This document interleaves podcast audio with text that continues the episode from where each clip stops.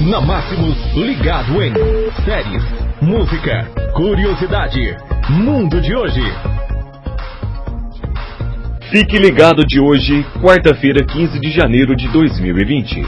Após adiamento, inauguração de estação brasileira na Antártica deve acontecer nesta quarta-feira. Veja foto de outras incríveis bases internacionais. Antártica tem estações que desenvolvem pesquisas em áreas como meteorologia, arqueologia e sismologia. São 32 nações diferentes que ocupam o continente de forma pacífica em busca, claro, do conhecimento.